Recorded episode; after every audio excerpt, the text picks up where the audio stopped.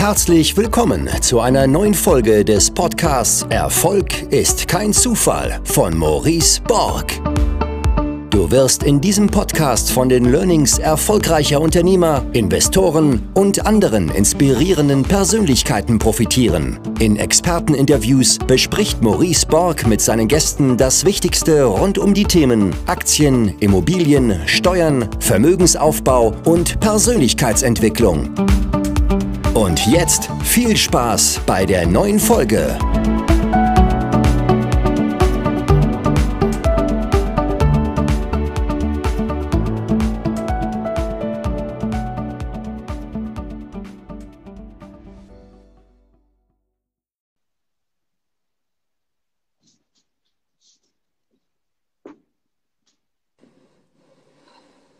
So, Johannes, grüß dich. Hallihallo. Na, ich habe schon gesehen, du hast da die Flaschen Wein dir, heute mal sicherheitshalber dazugestellt. Ähm, ich habe aber extra vorher äh, noch nichts getrunken. ja, das ist, das, das ist gut. Ähm, ja, schön, dass heute wieder geklappt hat. Ähm, nach dem letzten Mal ähm, waren ja viele sehr begeistert, was ich überhaupt nicht verstehen kann. ja, auch nicht. Nein, Spaß. Nee, war echt gut, hat viel Spaß gemacht. Ich habe beim letzten Mal auch total viel mitnehmen können. Und wir haben gesagt, wir machen daraus jetzt so ein festes Format, wo wir uns regelmäßig über Steuerthemen unterhalten.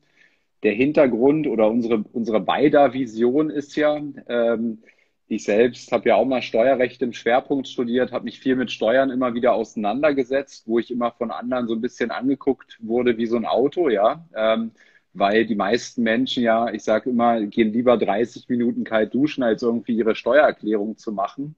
Und was wir so ein bisschen mehr transferieren wollen, ist ja, dass Steuern tatsächlich Spaß machen können. Und das ist auch dein großes Credo. Und ähm, du für alle, die beim letzten Mal nicht dabei waren, du bist ja auch seit 2005 Steuerberater, hast dann aber irgendwann gesagt, du siehst dich, also dieser, dieser, dieser Steuerberaterjob, der ist gar nicht dich, das, was dich ausfüllt, sondern vielmehr so ein Unternehmerberater zu sein, der richtig Konzepte konstruiert und du machst jetzt für mich auch ein Konzept, da bin ich auch schon mal sehr gespannt, was da rauskommt. Und ja, und heute wollten wir dieses Thema Immobilien mal vornehmen vielleicht mal einstiegs die Frage, wir haben noch gar nicht so viel über das heutige Thema auch gesprochen. Ähm, die Frage an dich, hast du Immobilien? Bist du selber Immobilieninvestor auch? Ja, genau. Also ich habe äh, selber Immobilien. Äh, Gerade heute war ich beim Notar und habe die Immobilie von meiner Frau gekauft. Wir, wir haben es ja im Vorfeld schon mal diskutiert. Äh, der Termin war heute. Also auch die Immobilie gehört jetzt endlich mir. Ähm, ansonsten, ich habe es letztes Mal ja schon gesagt, habe ich dann auch zwei Hausboote, äh, auch noch eine Immobilie in der Immobilien GmbH. Äh, das ist wahrscheinlich auch viele, für viele interessant heute Abend. Wann macht es Sinn, Immobilien GmbH zu gehen?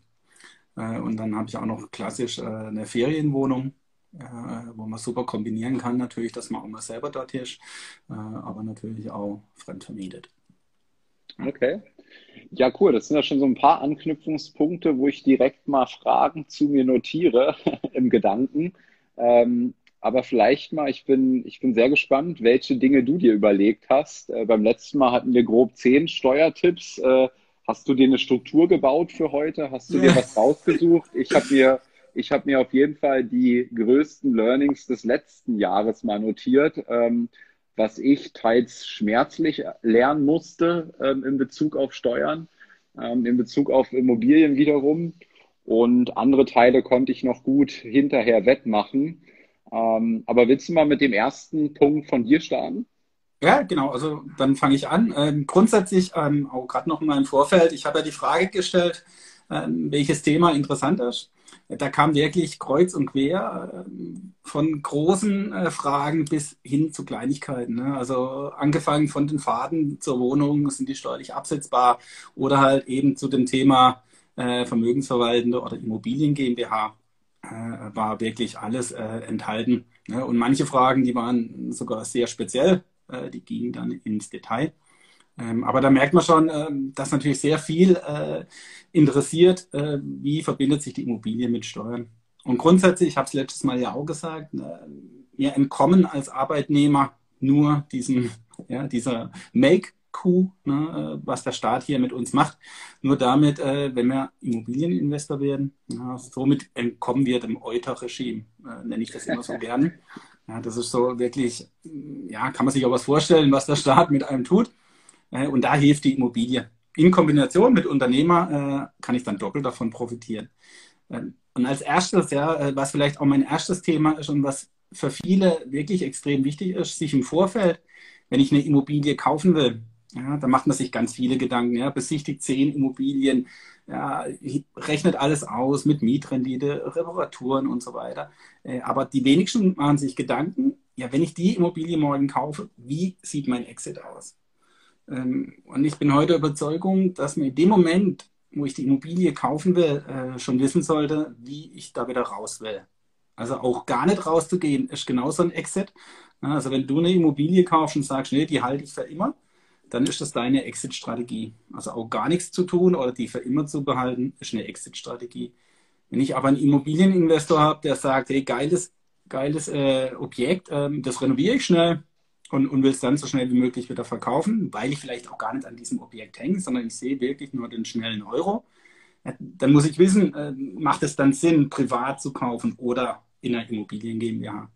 Und das kann ich nur entscheiden, wirklich sinnvoll, steuerlich, wenn ich es weiß. Wenn ich einfach mal sage, jetzt kaufe ich einfach eine Immobilie, und dann haben ja die meisten von uns gar nicht die Möglichkeit, äh, es in einer GmbH zu kaufen, sondern sie haben nur die Möglichkeit, es privat zu kaufen. Und dann landet die Immobilie im Privatvermögen. Und dann stellt man fest, verdammt, nach drei Jahren will man die verkaufen, ja, weil ich plötzlich einen viel höheren Preis erziele durch die Renovierung, Renovierung die ich vielleicht gemacht habe. Ja, und, und dann habe ich die Exit-Strategie nicht. Und dann habe ich natürlich die Konsequenz, dass es dann im Privatbereich auch Steuern kosten kann.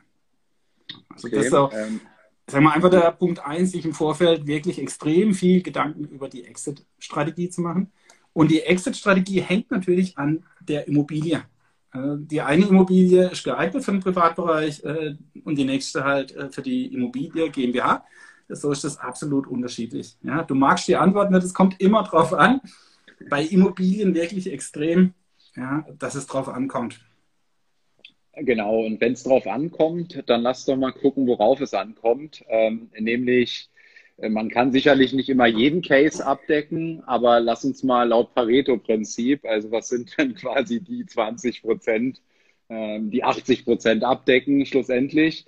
Also ähm, wir hatten letztens mal kurz drüber gesprochen. Also mein Case ist ja, den ich so ein bisschen dir gegeben habe. Ich habe ja alle meine Immobilien in der, in der Privatsphäre quasi gekauft und alle meine Immobilien sind ja Cashflow positiv.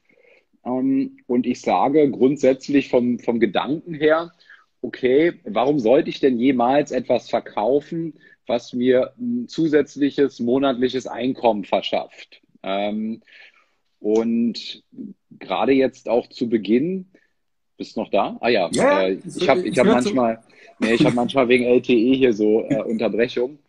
Ähm, und warum sollte ich sowas verkaufen? Also meine Strategie ist schon, das Ding zu halten. Ich, ich könnte ein Fall, ein Fall aus meiner konkreten Erfahrung kann ich sagen, warum ich irgendwann verkaufen will, weil es mir tierisch auf die Eier geht. Ähm, die, äh, ich mache ja WG-Vermietung, möbliertes Vermieten und so weiter. Und da habe ich aktuell noch keinen Prozess gefunden, keine Struktur gefunden, das Thema nochmal outzusourcen, ja, also den Mieter zu suchen und so weiter und dass mir das irgendwann einfach zu nervig ist, ja, äh, für das Geld, was da schlussendlich rum, rumkommt. Ähm, aber welche Fälle siehst du denn? In meinem Fall hast du, glaube ich, gesagt, nee, da macht auch, da macht auch dann die Privatsphäre schon Sinn, ne? weil du planst nicht innerhalb der nächsten Jahre zum Beispiel zu verkaufen. Genau, also auf jeden Fall kannst du schon mal ein Kriterium ausschließen, dass du es innerhalb von zehn Jahren verkaufen wirst. Das ist schon mal die erste äh, Frage, die man sich ja stellt, wenn ich eine Immobilie kaufe. Habe ich die langfristig und jetzt sage ich langfristig sind hier in dem Bereich jetzt mal die steuerliche Grenze zehn Jahre. Ja, wenn ich das schon mal habe und, und für mich weiß, äh, dann habe ich schon mal einen Punkt für die Immobilie im Privatbereich. Und dann kommt es noch drauf an, okay, jetzt auch bei dir, äh, ist das eine Immobilie, in die du noch Geld reinstecken musst, weil äh, dementsprechend renovierungsbedürftig? Ähm, das ist die nächste Frage.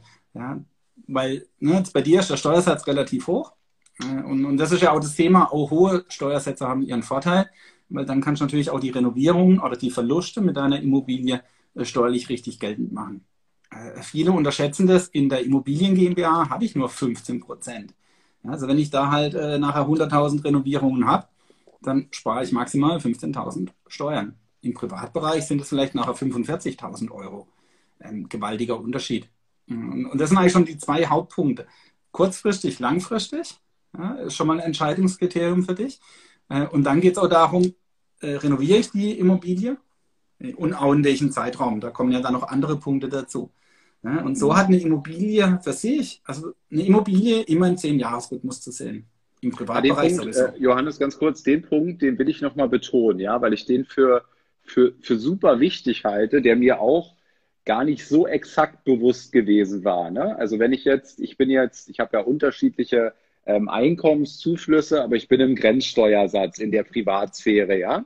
Ähm, und jetzt suche ich ja Mittel und Wege, ähm, wie kann ich, wie kann ich das irgendwie nutzen in meiner Privatsphäre? Ne? Also wie kann ich diesen, diesen Grenzsteuersatz von 42 Prozent nutzen und ich bin nicht, ich bin nicht knapp äh, dort irgendwie, wo der Grenzsteuersatz beginnt, sondern ich bin halt weit drüber. Ne?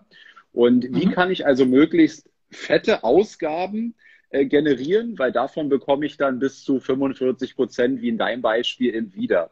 Deswegen ist ja für mich jetzt zum Beispiel in der Privatsphäre, wo ich Immobilien kaufe, gerade die Immobilien interessant, die zum Beispiel aussehen wie das hässliche Entlein. Ich habe da so eine Story gemacht bei von meiner Wohnung in Hamburg, ja, die sah katastrophal aus.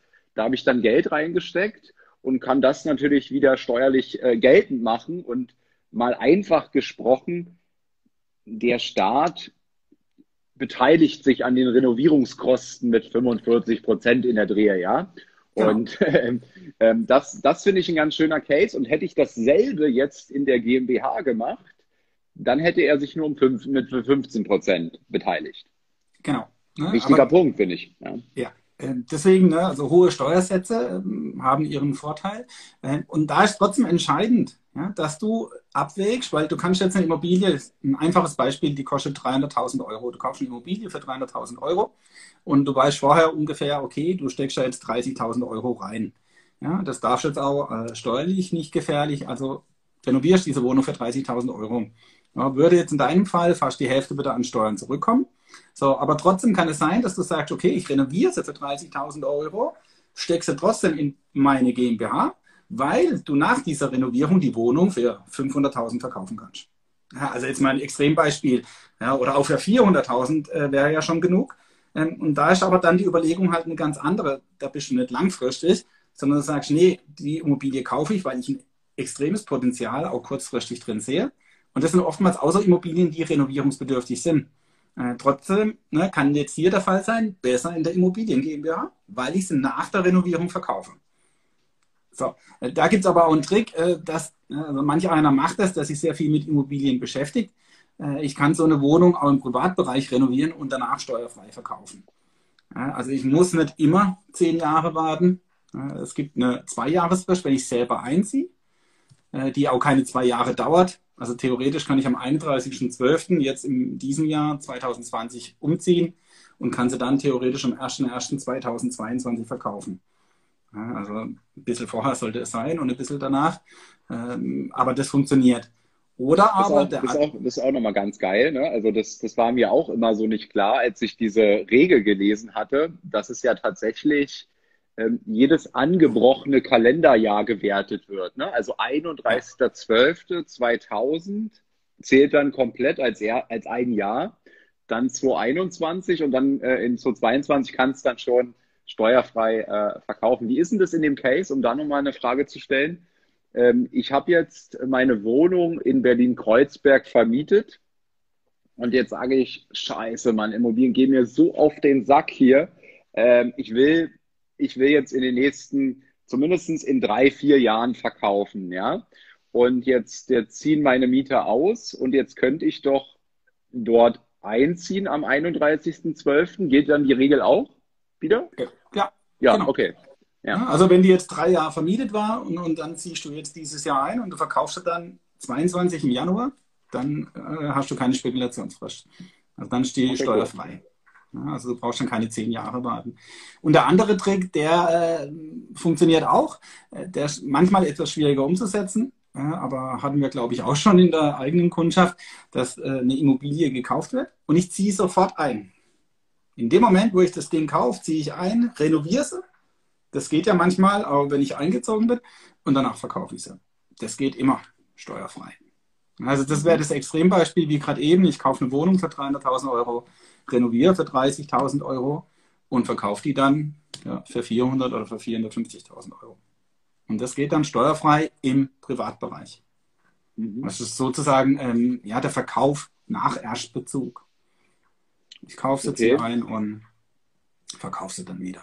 Also ich nehme mal mit, also GmbH vor allen Dingen aber, wenn du, wenn du den frühen Verkauf planst, dann ist die GmbH doch, also außer du nutzt halt die Möglichkeit jetzt als Investor nicht, aber äh, dass du da eben selber drin wohnst oder das irgendwie so gestaltest, dass du selber drin gewohnt hast. Dann ist Privatsphäre auch interessant, aber wenn du, wenn du sagst, das ist jetzt mein Investment, das will ich äh, hier fix und flip, ne? Ich will schnell, äh, ich bin besonders gut mit Handwerkern umzugehen, ich kann bin besonders gut ähm, aus, den, aus den kleinen Dreckslöchern zu erkennen, was für ein Potenzial da drin ist. Ich habe ein Handwerkernetzwerk, ich mache die schick und will die dann immer direkt wieder verkaufen und erziele so einen super Gewinn. Dann ist grundsätzlich die GmbH das Bessere. Ja, weil du nachher, wenn du jetzt hier äh, so schnell ja auch kaufst und verkaufst, dann hast du im Privatbereich nochmal eine schöne Steuerfalle. Ja, das ist dann der gewerbliche Grundstückshandel äh, kennen die meisten, die sich mit Immobilien beschäftigen. Auf jeden Fall haben sie es schon mal gehört. Äh, und das ist natürlich extrem gefährlich. Äh, und da bin ich halt relativ schnell und oftmals auch unentdeckt, ohne dass ich es eigentlich bewusst merke, äh, weil da gehört jedes Grundstück dazu. Da gehört sogar ein Grundstück oder eine Immobilie im Fonds dazu. Oder wenn ich nur irgendeine kleine Beteiligung habe in der GBR oder sonst wo in der KG ähm, okay. und dort wird ein Grundstück verkauft, ich muss das als Beteiligter gar nicht mitbekommen, weil ich Mini-Anteile habe dann zählt dieses Objekt dazu. Ja, also das ist hier immer die Gefahr, wenn ich im Privatbereich äh, natürlich viel kaufe und verkaufe. Also da muss man immer ja. aufpassen. Und das ist diese Grenze, die dann so, wie, wie nennt man das so zum Grundstückshandel oder irgendwie der Objektgrenze, ne? Drei Objektgrenze oder fünf Objektgrenze, irgendwie so, ne? Genau, du darfst grundsätzlich drei Objekte innerhalb von fünf Jahren verkaufen. So, also drei Objekte sind steuerunschädlich. Ab dem vierten Objekt wird es gefährlich. Aber ne, das ist wieder so typisch deutsches Finanzamt. Auch hier, es kommt drauf an, die kennen diesen Spruch auch sehr gut. Also du kannst schon mit einem Objekt ne, in den gewerblichen Grundstückshandel kommen. Wenn das von vornherein so geplant war, ja, dass du gekauft hast mit Gewinnerzielungsabsicht. Also das sind Extremfälle, dass du mit einem Objekt schon gewerblicher Grundstückshandel auslösen kannst. Aber wie gesagt, das ist jetzt der äh, Einzelfall äh, und wirklich individuell. So grundsätzlich gilt diese drei Objektgrenze innerhalb von fünf Jahren. Das Schöne ist auch, das wissen viele nicht, ich kann ein Objekt, was ich aber schon zehn Jahre halte, das zählt überhaupt nicht dazu. Also wenn du fünf Objekte innerhalb von mehr als zehn Jahren oder außerhalb der zehn Jahre verkaufst und drei Objekte innerhalb, innerhalb von einem Jahreszeitraum, dann hast du nur drei Objekte verkauft. Die anderen fünf, die sind grundsätzlich gar nicht mitzuzählen. Okay, verstanden. Und sag mal, das, das ähm, nochmal, um, um den Bogen zurück nochmal zu, zu, zu machen. Bei mir war es ja damals so, ich hatte ja den Gedanken, okay, wie kann ich jetzt meine hohe Steuerlast mindern? Zum Beispiel durch Renovierung, ja, ähm, dass ich eben so Wohnungen kaufe, die eben äh, äh, in keinem guten Zustand sind und die dann quasi renoviere, hübsch mache etc. und Ausgaben produziere. So, jetzt war mir damals überhaupt nicht bewusst, ähm, dass es diese sogenannte 15-Prozent-Regelung gibt. Ähm, und dann dachte ich so, als ich es dann erfahren habe, naja, 15 Prozent ist doch, ja gut, äh, mhm. bei einer Wohnung in Berlin, ne, 200.000 Euro, 15 Prozent sind 30.000. Ach, das, das wird schon nicht steuerschädlich. Ja, so war die Milchmädchenrechnung. Und dann Pustekuchen, dann habe ich rausgefunden, okay, diese 15 Prozent, ähm, die beziehen sich allerdings nur auf den Anteil des Kaufpreises auf Gebäude und nicht auf Grund und Boden. Und dann habe ich mir mal angeschaut, wie wird denn sowas berechnet? Ähm, Grund und Boden, Gebäudeanteil vom Gesamtkaufpreis und musste feststellen, dass die Tabelle vom Finanzamt, da gibt es so ein Excel-Sheet, wenn man das mal googelt, Kaufpreisaufteilung, ähm, dass die katastrophale Werte ergibt für mich in dem Fall in Berlin. Also in Berlin tatsächlich 80 Prozent entfallen dann auf Grund und Boden. Und wenn du in meinem Beispiel, ja, in meinem Beispiel 200.000 Euro, 80 Prozent davon sind 160.000 auf Grund und Boden, nur 40.000 auf Gebäude, davon 15 Prozent sind 6.000 Euro, dann dürften jetzt meine ganzen Handwerkerkosten nicht 6.000 Euro netto übersteigen. Und wenn man aus einem hässlichen Endline ähm, äh, etwas Schönes, halbwegs Schönes machen will, dann äh, wird es mit 6.000 Euro netto eben auch schon schwierig. Ja, und das innerhalb von drei Jahren, ne?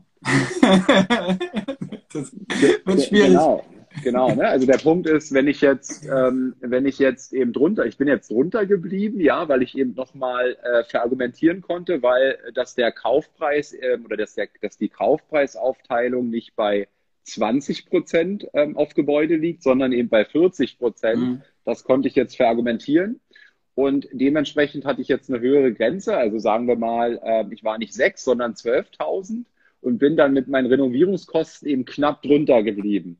Und ja. jetzt, wie du sagst, jetzt muss ich halt enorm aufpassen, die nächsten drei Jahre oder innerhalb dieser drei Jahre, dass ich jetzt nicht irgendwie hier 100 Euro äh, Malerarbeiten äh, mit in meine Steuererklärung reinsetze und damit über diese 12.000 Euro Grenze, also 12.001 dann komme, weil schon ab dem Zeitpunkt, wo ich bei 12.001 bin, wird das gesamte schädlich quasi, also die Gesamtsumme, nicht der eine Euro, sondern die Gesamtsumme.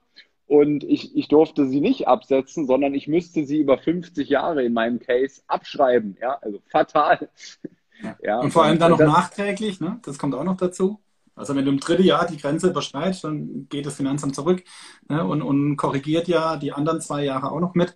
Äh, ich sag mal, in, in deinem Fall geht es noch, ja, weil die Absolutzahlen dann relativ gering sind. Ja, aber stell dir vor, du machst das mit 50 oder 100.000 Renovierung äh, und plötzlich ja, hast halt 100.000 darfst und hast plötzlich 105. Ja, scheiße. Da kommst du auch nicht raus aus dieser Nummer. Ähm, deswegen extrem gefährlich, diese 15%-Regel. Und das ist auch so typisch im, im deutschen Steuerrecht. Ne? Also man will die Immobilieninvestoren ja äh, fördern. Die, die schaffen Wohnraum äh, oder auch für Gewerbeimmobilien. Ähm, und auf der anderen Seite gibt es halt dann wirklich krasse Steuerfallen, ja, wo man sich dann immer fragen muss, für was ne, gibt es diese Fallen, damit ich halt rein darf. Also keinen anderen Grund. Ne? Ja, ja, es ist echt, äh, es ist echt schon, also diese, diese Einzelheiten da zu kennen.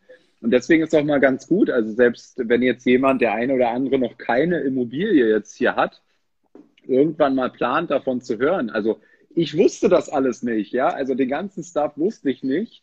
Ähm, äh, mir, mir, wurde sogar eine Kalkulation präsentiert, wo man eben von der 15%-Regelung eben falsch gerechnet hat, also eben tatsächlich auf den Gesamtkaufpreis, ja. Ähm, und äh, ich bin zum Glück nochmal, ich sag mal, mit einem blauen Auge davongekommen, ja, weil das hätte mich tierisch aufgeregt, wenn ich eben jetzt nicht diese gesamten Handwerkerkosten dort steuerlich geltend gemacht habe, äh, hätte im letzten Jahr ähm, wo ich ja dadurch jetzt auch eine, eine Steuerrückerstattung von 15.000 Euro bekommen habe. Ne? Die wären dann weg gewesen. Der, der, der Hauptteil waren tatsächlich diese Immobilienausgaben. Genau, also im Zweifel hilft ja noch, dass eine Rechnung weglässt, ne? aber du musst dann auch in dem Moment ja schon dran denken, äh, dass du dann von dich aus äh, oder von dir aus siehst du, äh, okay, wenn ich die Rechnung jetzt noch mit reinbringe, ja, dann bin ich drüber.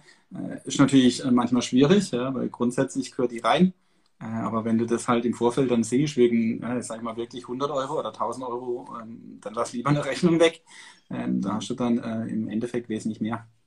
Als wenn das Wichtige, der Punkt ist ja, erstmal muss mir das bewusst sein, erstmal muss ich die Rechnung verstehen und nur dann kann ich ja entscheiden, okay, was habe ich jetzt hier noch für Spielräume? Mache ich das eine, mache ich das andere? Und all das war mir nicht bewusst. Ja, deswegen ist der Punkt für mich einer der Punkte, die ich mir nochmal aufgeschrieben habe. Und zum Thema Kaufpreisaufteilung, ich weiß gar nicht, ob du es gesehen hast, es gibt ein relativ neues BFH-Urteil auch dazu, ähm, was, glaube ich, nochmal näher darauf hingewiesen hat, die Finanzämter, dass sie sich doch auf die Kaufpreisaufteilung oder dass sie angehalten werden, die Kaufpreisaufteilung ja. zu folgen, die im Notar, im Kaufvertrag quasi festgesetzt wird. Ja, also ich glaube, müssen tun sie es immer noch nicht, aber sie sind angehalten oder sie werden an, irgendwo so lautet der, äh, der, der Wortlaut. Und das heißt ja für uns nochmal mehr, dass wir, und das habe ich auch nicht gemacht bei den Immobilien, weil ich es nicht wusste, dass wir in den Kaufpreis eine Kaufpreisaufteilung mit vornehmen. Dann haben wir etwas, was wir dem Finanzamt auch präsentieren können, warum wir unsere Kaufpreisaufteilung in der Steuererklärung entsprechend vorgenommen haben. Genau. Und ansonsten, wenn du nichts hast, dann stehst du vor dem Finanzamt und du, du hast, die fragen dich, na, wie hast du deine Abschreibung hier berechnet? Ähm, und du sagst, na ja, Grund und Boden, äh, 10 Prozent und 90 Prozent Gebäude und dann fragen die, na, wie kommst du denn da drauf, ja? Und wenn du dann eben den Kaufvertrag zeigen kannst und sagen kannst, guck mal, hier steht hier drin, dann ist das, glaube ich, jetzt nochmal mit diesem BFH-Urteil nochmal verbindlicher. Ähm, klar, darf schon auch nicht alles machen. Ne? Also du dürft schon jetzt in Berlin äh, die 80 und 20 Prozent umdrehen. das kriegst du nicht hin. Äh, da hilft dir das dann auch im Kaufvertrag nicht. Aber klar, ähm, wenn du das nachher noch irgendwo begründen kannst, warum äh, ihr diese Aufteilung gewählt habt, dann, dann kann das schon äh, helfen. Ja, Im Endeffekt, wenn das Finanzamt vermutet, dass es nur um die Abschreibung geht, ja, dann wirst du nachher auch nicht drum rumkommen, dass du irgendeine andere Aufteilung machen musst. Aber es ist auf jeden Fall ein Indiz äh, und es hilft dir. Du darfst aber auch hier einfach nicht übertreiben ja, dass du das Verhältnis jetzt umdrehst. Ja, Berlin ist natürlich hier ein krasses Beispiel. Also bei uns sind die Verhältnisse auf dem Land noch ganz anders. Also da bin ich, ja, sag ich mal, bewege ich mich zwischen 10 und, und 30 Prozent vielleicht Grundenboden. Kommt natürlich auch mal drauf an, äh, ist jetzt ein Mehrfamilienhaus, ja, oder ist äh, ein Zweifamilienhaus, ja, also klar. Das ist dann nochmal der Unterschied. Ja, aber da sind bei uns die Werte noch humaner. Und das zeigt aber auch schon bei dir, ne, ein weiterer Grund, äh, Immobilien heute, äh, wenn du einen Cashflow machst, ja, also Cashflow, deine Liquidität positiv ist, dann ist das schon mal super. Das Problem hast du ja heute, dass du sofort in der Steuer, äh, in der Regel Steuerpflicht drin wirst, wenn du keine Renovierungen hast. Ja. Aber wenn du so eine Immobilie kaufst, du hast ja keine Abschreibung. Ja, der einzige Aufwand, den du dann nachher noch hast, ist, sind dein Zins. Ja, äh, und der Zins ist heute auch so gering, kannst du also praktisch auch vergessen. Also du hast sofort die Mieteinnahme und kaum Aufwendungen dagegen. Und das ist natürlich, ja, wenn man nochmal das erste Thema aufgreife, immer auch ein Indiz zu sagen, okay, mit dieser Immobilie gehe ich lieber in die GmbH. Weil wenn ich sofort einen Überschuss erziele und dieser Überschuss je nach Immobilie sehr groß ist oder in der Zukunft viel größer wird, äh, dann ist diese Immobilie gut in der GmbH aufgehoben.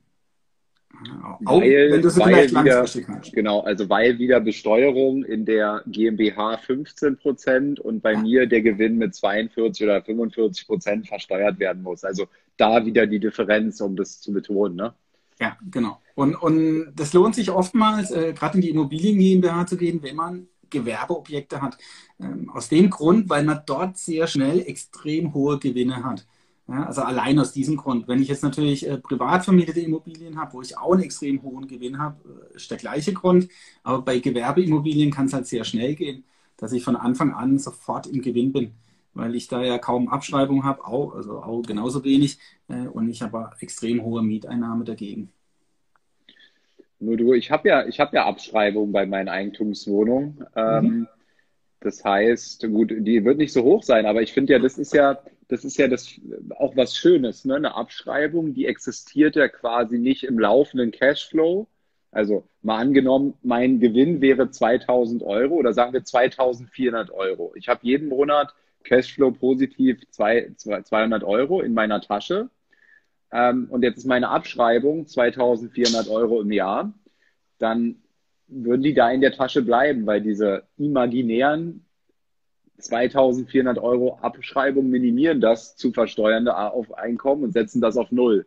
Das finde ich das Schöne an dieser, an dieser Abschreibung.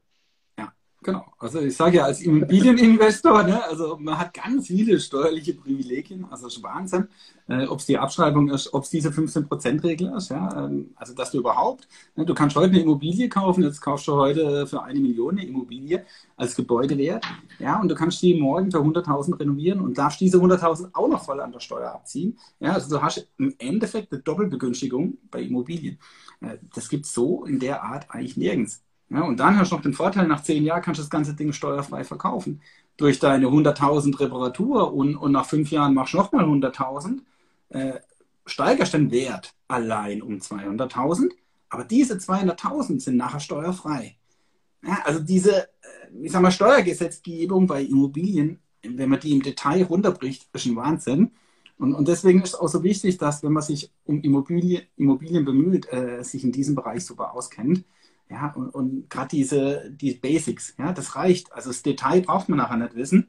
Ähm, dafür gibt es dann die Berater. Du den, kannst du den nochmal einmal deutlich machen? Für dich ist ja immer alles Standard hier, diese ganzen Zahlen, aber gerade wenn man Zahlen nicht optisch hat, ist glaube ich immer sehr schwer nachzuvollziehen. Also ähm, rechnen wir es nochmal dein Beispiel. Ne? Du hast, du hast während der ersten zehn Jahre hast du dein, deine Immobilie, sagen wir mal dein Mehrfamilienhaus, um das ein bisschen größer zu rechnen, hast du zweimal für 100.000 aufgewertet, ja, durch, durch Reparaturen, irgendwie durch Modernisierungsmaßnahmen, sagen wir mal so, ja.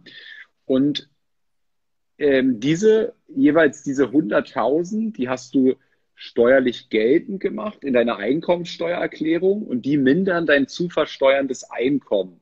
Ja. Und jetzt brauchst du natürlich ein hohes zu versteuerndes Einkommen, damit das dann auch so wirkt. Aber wenn das entsprechend so hoch ist, würdest du von diesen 100.000 einfach gesagt, einfach gerechnet 45.000 wiederbekommen. Von der zweiten Modernisierung wieder 45.000. Das heißt, du hättest 90.000. Und jetzt beim Verkauf, machen wir weiter, haben mich verschluckt. hey, also ich konnte dir folgen. Also beim ja. Verkauf, jetzt rechnen wir dein Beispiel, diese zweimal 100.000 werden jetzt rein die Werterhöhung. Ja, also das Ding hat eine Million gekostet und nach zehn Jahren verkaufe es für 1,2 Millionen, ja, steuerfrei. Das heißt, ich habe diese 95.000, ja, äh, habe ich steuerlich geltend gemacht, ohne Konsequenz, dass ich irgendwas nachversteuern muss, weil es dann halt diese zehn Jahresfrist gibt. Das Beispiel ist jetzt natürlich sehr, also eigentlich ein Worst Case, weil du verkaufst halt dieses Mehrfamilienhaus in der Regel nach zehn Jahren wesentlich höher. Ja, und das heißt aber, die Wertsteigerung, die du durch Reparaturen oder egal was du tust, äh, sowieso schon geltend gemacht hast, darfst du dann nachher nochmal geltend machen, weil es halt eine Steuerbefreiung gibt.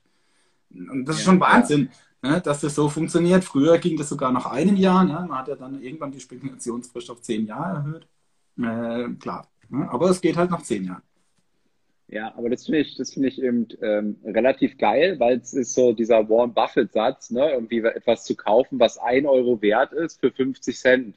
Und das ist ja so ein Stück weit so jetzt hier mit der Modernisierung, ne? Also du, du kaufst dir eine Modernisierung ein, die 200.000 wert ist, in der Regel ja sogar noch mehr den Wert steigert, aber rechnen wir einfach nur mal mit dem, was es gekostet hat, also 200.000 und du zahlst effektiv dann nur äh, 110.000 und hast 90.000 zurückbekommen. Ne? Das ist das Geile, finde ich. Ja, genau. Also wirklich Wahnsinn. Ähm, und deswegen ne, immer ganz wichtig, jede Immobilie, die ich kaufe, hat wirklich diesen 10-Jahres-Zeitraum.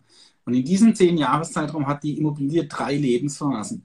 Die erste Lebensphase ist der Kauf und der, die zweite Lebensphase praktisch die Reparatur und die dritte Lebensphase der Verkauf.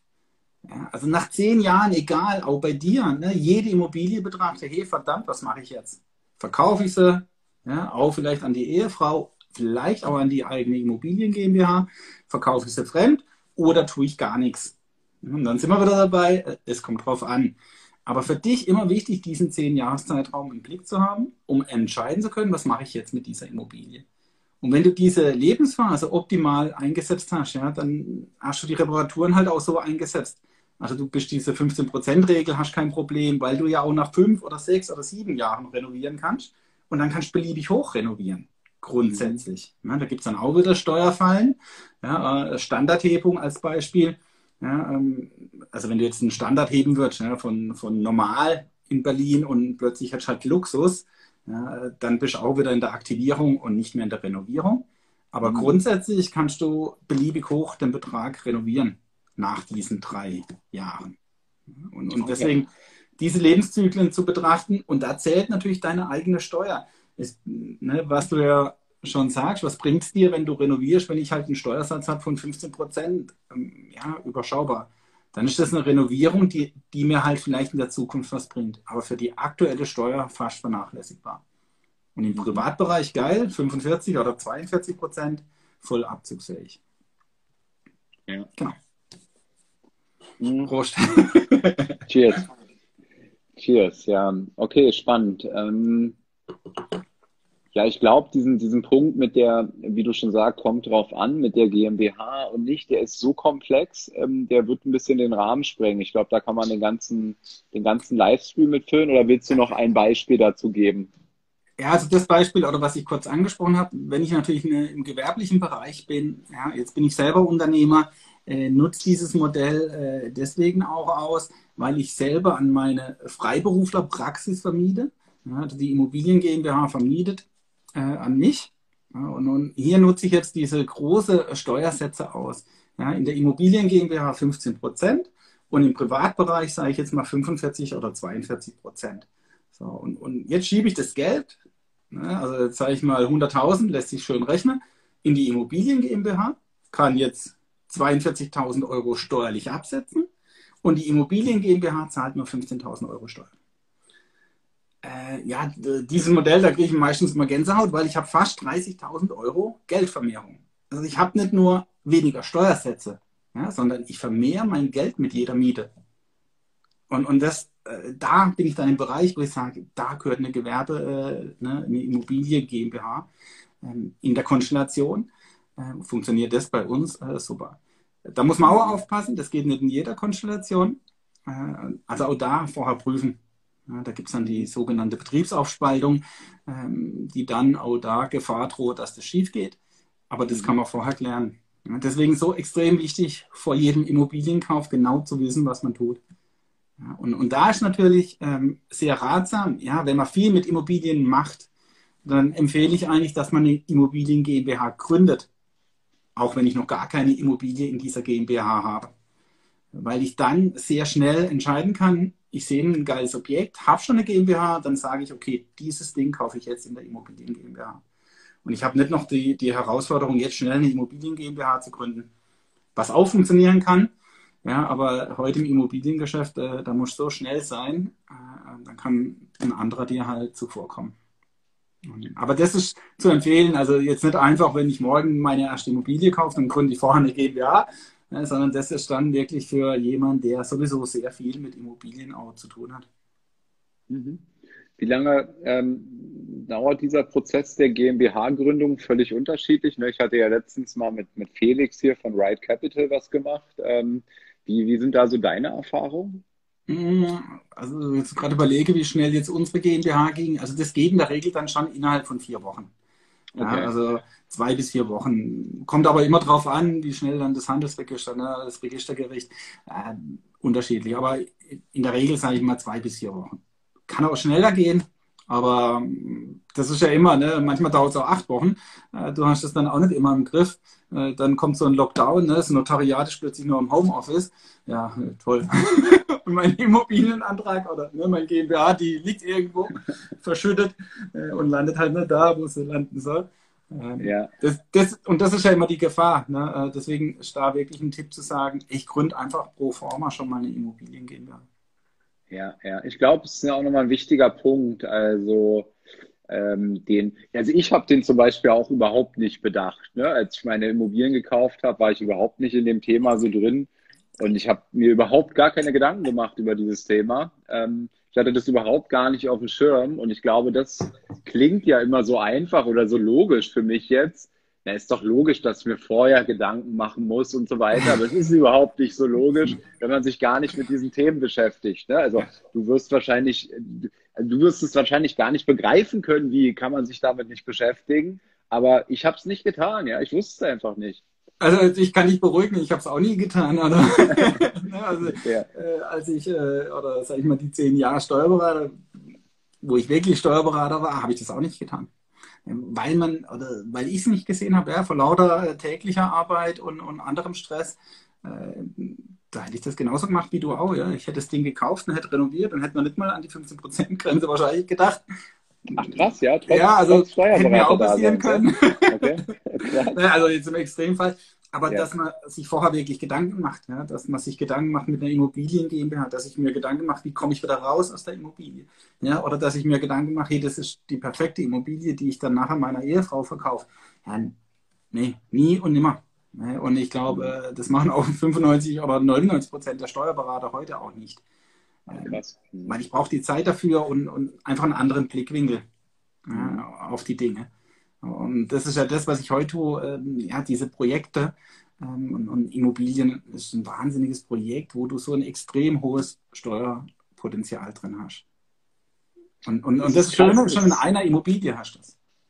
Ja, ich finde die Aussage aber auch nochmal sehr krass von dir. Also, dass du sagst, 95 bis vielleicht sogar 99 Prozent der Steuerberater, ähm, die, die würden ihren Mandanten in dem Fall auch gar nicht diese Dinge durch, mit ihm durchdenken, ja. Und das ist ja genau das, was ich immer so kritisiere, ja. Dass das, das ist für mich dann die, die wirkliche Steuerberatung jetzt an der, an der Stelle, ja. Diese, darauf hinzuweisen.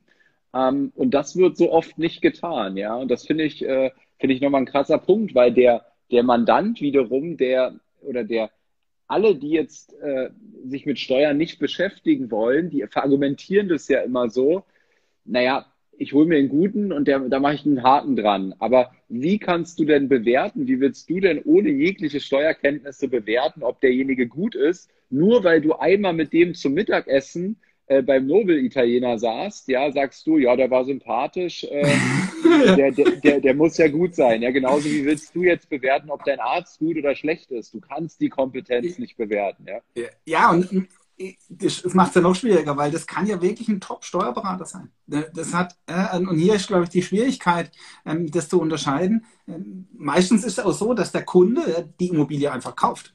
Äh, der Steuerberater weiß gar nichts davon. Also wenn du äh, eine Immobilie siehst, dann denkst du wahrscheinlich als letztens, hey, jetzt rufe ich erstmal meinen Steuerberater an.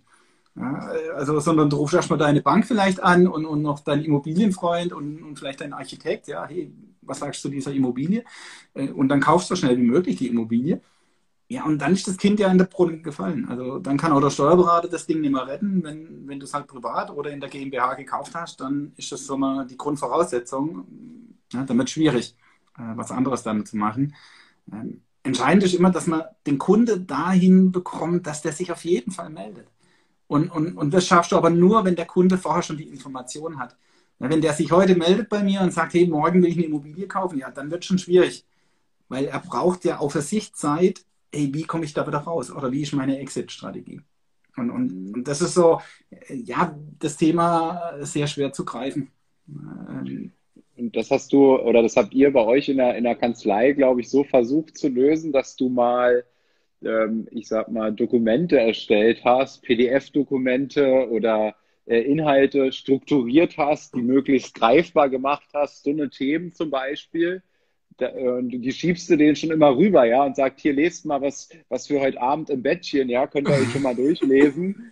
Auch ja, genau. Auch wenn es jetzt nicht relevant ist, ja, dann habt ihr schon mal gehört, damit ihr wisst, aha, da geht dann so ein Lämpchen auf, so ungefähr, ne? Ich glaube, da ist auch der Unterschied. Früher, das war bei uns, glaube ich, auch nicht anders, hat man informiert aus Haftungsgründen. Ja, man hat dann gedacht, okay, ich habe keine Haftung. Ne? Und dann hat man so schöne Mandantenrundschreiben, hießen die, die gibt es ja heute noch, ähm, von verschiedenen Verlagen. Aber wirklich, ne, das sind dann 10 Seiten, 20 Seiten vollgeschrieben mit irgendwelchen Steuergesetzen und Paragraphen, auch noch Steuerdeutsch. Und irgendwann haben wir gesagt, das liest unser Kunde ja auch nicht. Ja, also die wenigsten. Mhm. Es gibt wirklich welche, die lesen das, aber ich sage mal 99 Prozent nicht.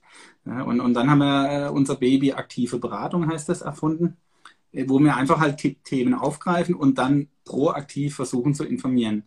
Ähm, aber natürlich ist das auch schwierig, weil ich schicke dir das heute, ja, und in, in zwei Jahren kaufst du eine Immobilie. Ja. weißt du gar nicht mehr, dass du das gelesen hast oder bekommen hast. Ähm, und, und deswegen ja, haben wir jetzt für Immobilien auch ein Immobilien-Spezial. Und, und heute äh, ist zum ersten Mal öffentlich. Also es haben noch nicht mal unsere Kunden, die kriegen das alle. Ähm, und jetzt, äh, heute kann man es kaufen, ja, in meiner Bio. und wir haben 50% Rabatt. Äh, Ach, cool. Okay. Bis äh, Donnerstag, nee, halt heute ist Donnerstag bis Samstag. Habe ich, glaube ich, so eingestellt. Ja, kriegt man es auch für cool. 50% Rabatt. Und das sind dann so Dinge, äh, die wir tun. Und, und da ist wirklich, also in dem Immobilienspezial, äh, gerade auch für Anfänger, aber auch für Fortgeschrittene, so gut wie alles drin, was ich beachten muss. Es gibt natürlich im Detail, ja, kann man das noch wahnsinnig ausholen, äh, aber mit, mit so einem Ding äh, hast du eigentlich alle Eventualitäten abgedeckt. Und ähm, jetzt wirst du uns ja noch ein paar, ein paar Sachen verraten. ja, klar. Die, ja, also, die, unter anderem, die unter anderem auch da drin stehen wahrscheinlich. Ich weiß ja, es klar. nicht. Äh, ich also ich glaube, es kam auch hier schon bei dir die Frage, habe ich nur mit äh, einem Auge gesehen. Ja, äh, oder auch das, was ich heute äh, mit meiner Frau selber äh, veranstaltet habe. Äh, sozusagen diese Ehegattenschau, dass sich die Immobilie als Ehepartner untereinander verkauft. Das ist dort auch Thema und, und die Frage kam auch äh, bei Insta öfters, wie das äh, funktioniert und, und macht es immer Sinn. Und auch hier, ne, wie immer, es kommt drauf an.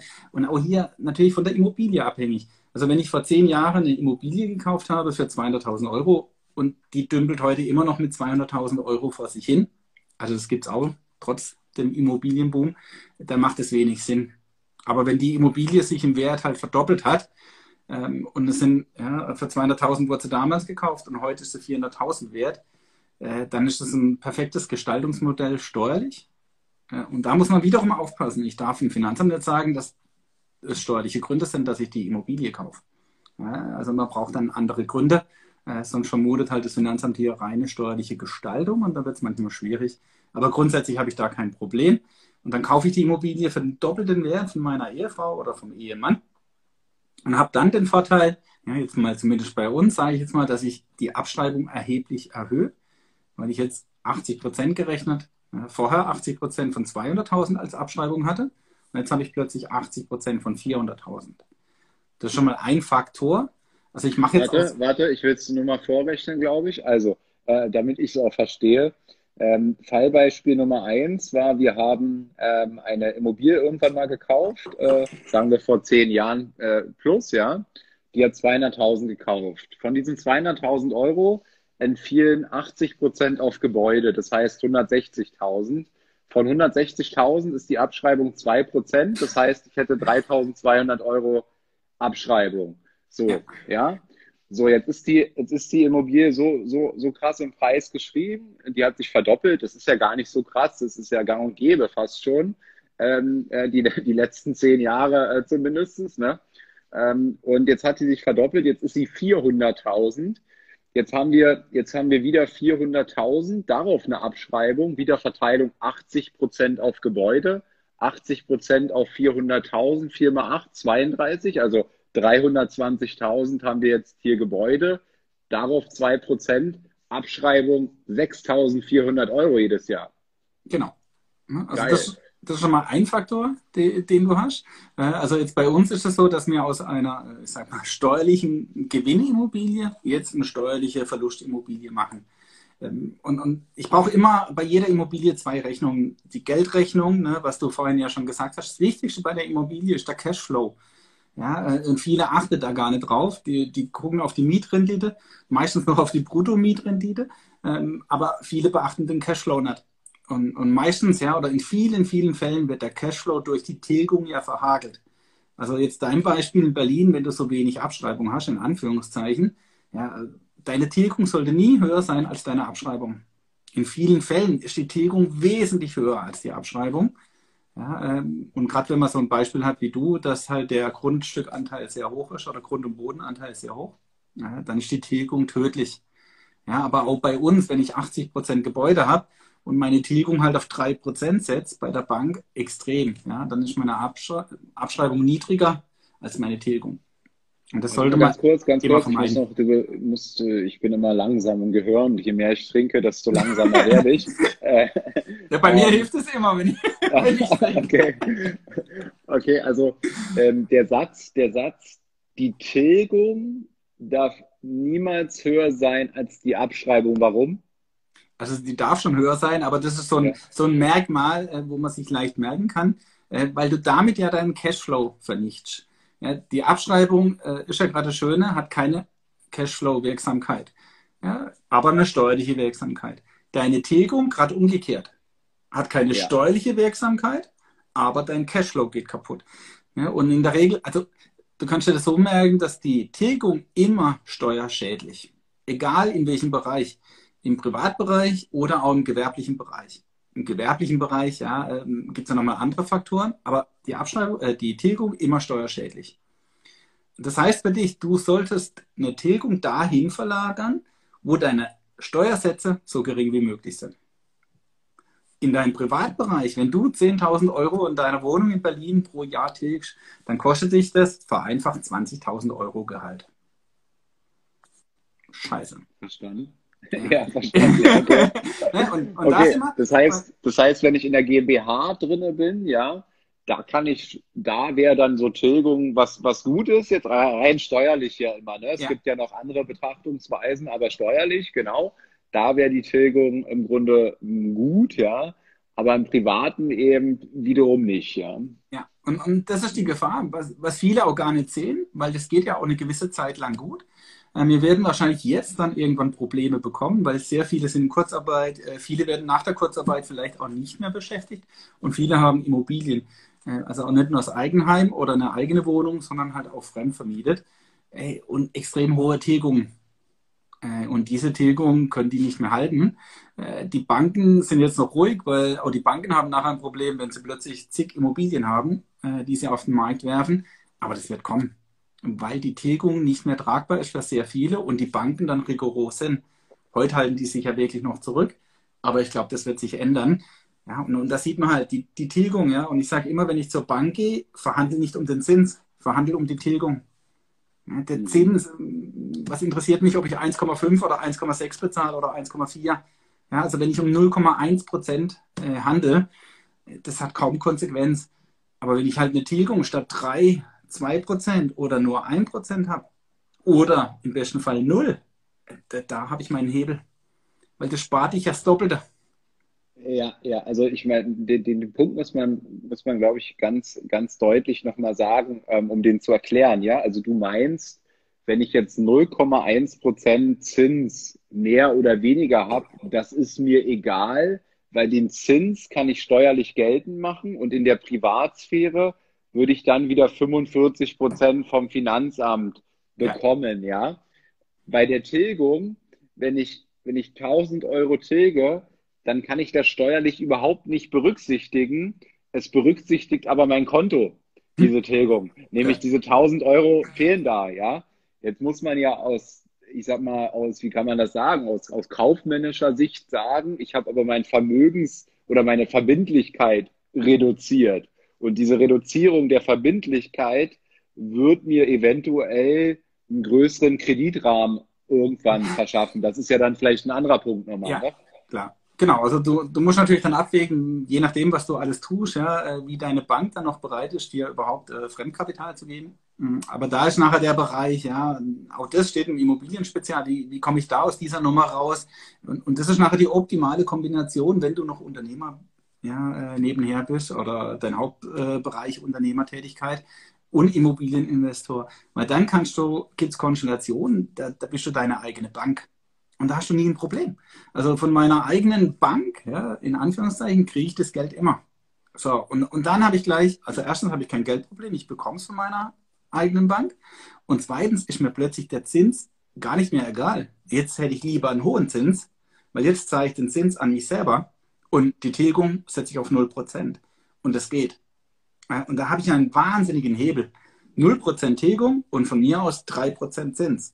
Ja, also ich kann in manchen Konstellationen sogar 7% Zins verlangen. Das geht. Ähm, aber das ist dann äh, ein besonderes Konstrukt. Äh, aber stell dir das mal vor. 7% Zins, abzugsfähig in deinem Privatbereich mit 45% oder 42% und auf der anderen Seite steuerfrei oder halt nur mit 15% zu versteuern. Und wieder hast du nicht nur Steuerersparnis, sondern einfach die Geldvermehrung. Das Finanzamt hilft dir beim Geldvermehren. Und, und da, äh, da muss man wirklich gewaltig unterscheiden. Also das ist was ganz anderes, als wenn du 30% Steuern bezahlst oder 15. Dann hast du wirklich einfach weniger Steuersätze. Hier habe ich noch, ich nutze es aus. Ja, und habe mit jeder Zahlung, die ich hier selber an mich äh, tue, eine, eine Geldvermehrung. Das ist nochmal ein gewaltiger Unterschied zu Steuerersparnis ja, oder Steuersatz, äh, einen geringeren Steuersatz zu haben. Und das kann ich mit Immobilien wahnsinnig gut ausnutzen. Ja, also ich finde ja, ich finde ja auch, also bei Immobilien, ähm, es gab schon Leute, die mir irgendwelche Immobilien dann angeboten haben und die gesagt haben, so, ja, Maurice, die ist jetzt nicht Cashflow positiv, aber die hat andere Vorteile und so. Also bei mir steht immer der Cashflow und ich brauche das Geld aus den Immobilien jetzt gerade ja nicht. Aber für mich ist es auch so ein enormer Motivator. Ja, also wenn ich, wenn ich eben etwas habe, wenn ich was kaufe, was mir, was mir monatlich mehr Geld verschafft, ja, das ist für mich eine Grundvoraussetzung, warum ich den Spaß überhaupt mache, ja. Und das gibt mir so ein Gefühl ähm, eines weiteren Schritts Richtung Freiheit sozusagen, ja. Ähm, und äh, das ist auch nochmal so ein, so ein Motivationsding bei mir jetzt. Nichts Steuerliches, ja. Ja, aber genau, also, aber das ist der entscheidende Punkt. Also jede Immobilie, die du kaufst, sollte einen positiven Cashflow haben. Ja, und, und ja, nicht negativ. Der kann von mir aus mal ganz leicht negativ sein, ja, aber ich habe die Aussicht dann sehr schnell, dass er positiv wird. Ähm, aber kauf nie eine Immobilie, wo ich einen negativen Cashflow habe. Äh, und glaub mir, ganz viele, die, die schießen monatlich oder sag ich mal jährlich Zehntausende von Euro in ihre Immobilie, weil der Cashflow dementsprechend negativ. Also die haben minus 10.000 Cashflow. Das heißt, die brauchen jeden, jedes Jahr 10.000 Euro. Und warum macht man das? Weil man denkt, die Immobilie steigt an Wert. Das kann ja sein.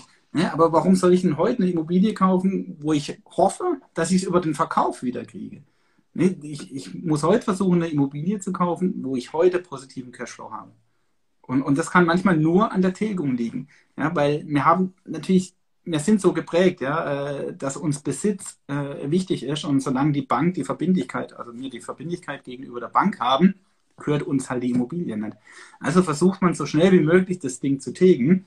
Und ja, heute geht es mir gut und ich kann vielleicht drei oder sogar mehr Prozent tilgen. Also auch mir selber haben Kunden, die, die tilgen ihre Immobilien in zehn Jahren. Äh, steuerlichen Wahnsinn. Ja, und die verdienen wahnsinnig gut Geld, aber die haben keinen Euro von dem Geld, weil alles in der Tilgung steckt oder in die Tilgung läuft. Äh, ja, total äh, kontraproduktiv. Ne? Aber ich kann ja keinen zwingen. also das ist, und, und wenn ich das Mindset nicht habe, dass ich Besitz, ja, ich muss mich etwas vom Besitz lösen. Verbindlichkeiten in diesem Fall sind überhaupt nicht schlimm. Und auch der Zins, ja, man hat ja immer Angst, ja, was weiß ich, in zehn Jahren steigt der Zins, ja, und ich zahle plötzlich 6% oder 7%. Ja, ähm, das wäre natürlich ein Punkt, äh, wenn, ich des, wenn ich diesen Zins gegenüber meiner Bank bezahle. So, wenn ich es aber in der Zeit schaffe, dass ich dann in zehn Jahren den Zins gar nicht mehr an meine Bank bezahle, sondern an mich selber. An mich selber kann meine Ehefrau sein, kann, können meine Kinder sein. Ja, dann ist mir der Zins scheißegal. Ich freue mich sogar, wenn der 10% wäre. Ja, super. Okay, ich kann wirklich. Warte, warte, warte, warte. Das ist, äh, das ist wieder ein ganz wichtiger Punkt, glaube ich, von deinem Gedankenkonstrukt. Ähm, jetzt sagst du ja in dem ersten Fall, okay, tilge nicht so viel, ähm, meinetwegen Maurice, tilge nicht so viel, ja. Ähm, das, das ist Cashflow blöd und das kannst du nicht steuerlich geltend machen. Okay, jetzt sage ich, okay, mache ich nicht, ja, alles gut. Äh, Tilgung runtergeschraubt, ein Prozent, ja. Oder ähm, ein Prozent machen sie, gut, mache ich jetzt alles auf ein Prozent. So, jetzt meine Wohnung, Berlin-Kreuzberg, 183.000 Kaufpreis. So, jetzt vergehen zehn Jahre. Ich weiß gar nicht, was das jetzt bedeutet, ähm, wie viel ich jetzt getilgt habe, aber sagen wir mal, der Kredit ähm, ist jetzt immer noch bei 160.000, ja. Jetzt sagst du, und in zehn Jahren ist jetzt meinetwegen auch der der, der, der Leitzins hochgegangen, der Marktzins ist jetzt einfach höher generell, ja. Und mein Kredit habe ich oder mein Zins habe ich festgesetzt für zehn Jahre und ich habe auch eine, eine, eine Ausstiegsmöglichkeit, ja. Aber jetzt brauche ich doch irgendwo 160.000 Euro, um das bei der Bank dann auszulösen, oder was? Genau. Also so jetzt in deinem Beispiel brauchst du das. Ja, also du bist im Privatbereich, hast eine Wohnung, die jetzt noch mit 160.000 Euro dasteht, zehn Jahre sind vorbei. Äh, klar, grundsätzlich kannst du natürlich gucken, was machst du jetzt nach den zehn Jahren, äh, die Option verkaufen. Ja, die steht ja auch im Raum. Ähm, also das ist eine Möglichkeit. Ähm, so, wenn du jetzt äh, siehst, okay, du, du willst ja nicht verkaufen, auch trotz Wertsteigerung, weil das Ding ist jetzt, sagen wir das doppelte Wert. Also sagen wir mal 400.000 Euro wert, du willst nicht verkaufen. Deine Schulden sind 160.000 bei einer Wohnung, die 400.000 wert ist. Also das ist dann mhm. plötzlich ein guter Wert. So, jetzt hast du vielleicht äh, die Herausforderung, der Zins steht jetzt bei 10 Prozent. Jetzt übertreiben wir mal, ja, aber man weiß es ja nie. Äh, würden in zehn Jahren bei 10 Prozent stehen. So, und dann freut sich auch die Bank, äh, lieber Maurice, du kannst die 160.000 locker verlängern, zahlst aber bitte 10 Prozent Zins an uns.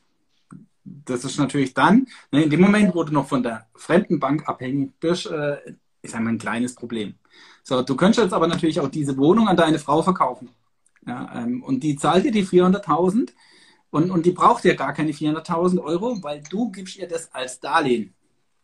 Ja, die übernimmt die Schuld, okay, da muss er den sauren Apfel beißen, jetzt in deinem Beispiel. Ja, sie zahlt dann auch 10% an die Bank, aber nur auf die 160.000. Hat den Vorteil, sie kriegt von dir ein Darlehen von 240.000 und du verlangst auch 10% Zins. Den zahlt sie gern, den zahlt sie an dich. und ja. hat 45 oder 42 Prozent in der Steuer, äh, weil ihr wird zusammen veranlagt, ihr habt hohes Einkommen, 42 Prozent abzugsfähig. Und im Moment ist es noch so, ja, und in dieser Konstellation, dass du diesen Zins nur mit 25 Prozent versteuern musst. Also auch hier kriegst du es hin, ja, dass du unterschiedliche Steuersätze im Privatbereich hast. Ja, und deswegen die Konstellation, dass du nach zehn Jahren an deine Ehefrau verkaufst oder umgekehrt, ja, immer eine Option. Aber du hast diese Option nur, und das ist auch ganz wichtig, da sind wir wieder beim Anfang, dann darfst du die Immobilie nur alleine kaufen oder halt deine Ehefrau. Aber nicht zu zweit. Ja, auch ganz, äh, ganz interessanter Punkt von mir persönlich. Ne? Wir haben ja, ähm, wir haben ja letztes, nee, schon fast, ist das schon zwei Jahre, glaube ich, so fast zwei Jahre jetzt bald, äh, also August, ich, jetzt merkt da dazu. Ne? ähm, also schon nächstes Jahr sind es zwei Jahre, wo wir geheiratet haben und ähm, danach, nach der Hochzeit, habe ich ja auch noch Immobilien gekauft ähm, und da haben wir natürlich überlegt, machen wir das jetzt zusammen und der, der erstmal romantischste Gedanke war ja einfach zu sagen, na ja, wir sind jetzt verheiratet, natürlich kaufen wir Immobilien zusammen. Ne? Ja, das ist doch jetzt wir, ne? Ähm, oder was ist das jetzt hier, ne? So nach dem Motto. Ähm, und ich glaube, das ist ja erstmal aus der Romantik der Gedanke und ähm, dann kaufen viele eben zusammen. Klar, wir sind jetzt in der Ehe und wir wollen immer zusammen sein, deswegen kaufen wir auch die Immobilien zusammen. Und deswegen passiert das eben ganz oft. Und aus diesem Grund, aus diesem romantischen Grund heraus, nimmt man sich diese enorme Möglichkeit äh, dieser Ehegattenschaukel.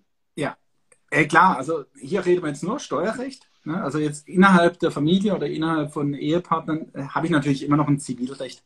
Ne? Also ich sollte immer gucken, passt auch in der Gesamtkonstellation. Äh, und dann gibt es natürlich Konstellationen, wo es nicht passt, ja? Äh, aus welchen Gründen auch immer. Ähm, und dann kaufe ich zusammen. Da ist dann wichtig, dann bitte in der GBR. Ja? Also auch selbst wenn ich zusammen kaufe, dann kann ich es in der GBR tun. Das hat genau die gleichen steuerlichen äh, Folgen, als wenn ihr es in einer Bruchteilsgemeinschaft kauft. Ja, also ganz normal als, oder auch als Ehegattengemeinschaft heißt es manchmal. Ähm, aber kaufst dann in einer GBR. Ja, dann hast du den Vorteil, dass es später zumindest beliebig teilbar. Ja, das, heißt, du kannst Teile davon verkaufen. Äh, wenn du es aber als Ehegatten kaufst, dann, dann ist das eine Immobilie, da kannst du nicht 90 Prozent davon verkaufen. Hm, aber in der GBR oder so geht es. Ja, also das wäre dann noch, also wenn man es zusammen kauft, aus welchen Gründen auch immer, dann in der Form einer GBR. Äh, da läuft genau alles gleich, nur dass halt die GBR im, im Kaufvertrag und nachher im Grundbuch steht. Ansonsten die gleichen steuerlichen Konsequenzen.